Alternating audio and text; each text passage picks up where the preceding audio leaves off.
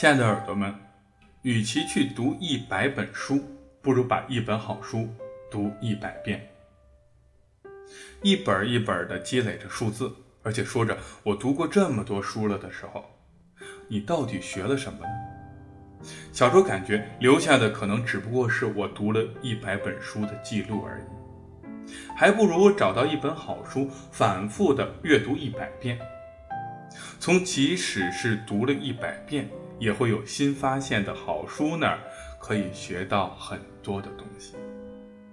这和人际关系里是一样的，比起交往一百个人，倒不如和一个真正喜欢的人深深的交往。只有这样，才更能了解自己和对方的本质。所以说呀，耳边的这些听众朋友们，这些小耳朵们，你们与其去听一百个电台，不如好好的把小周的建筑师说去听一百遍。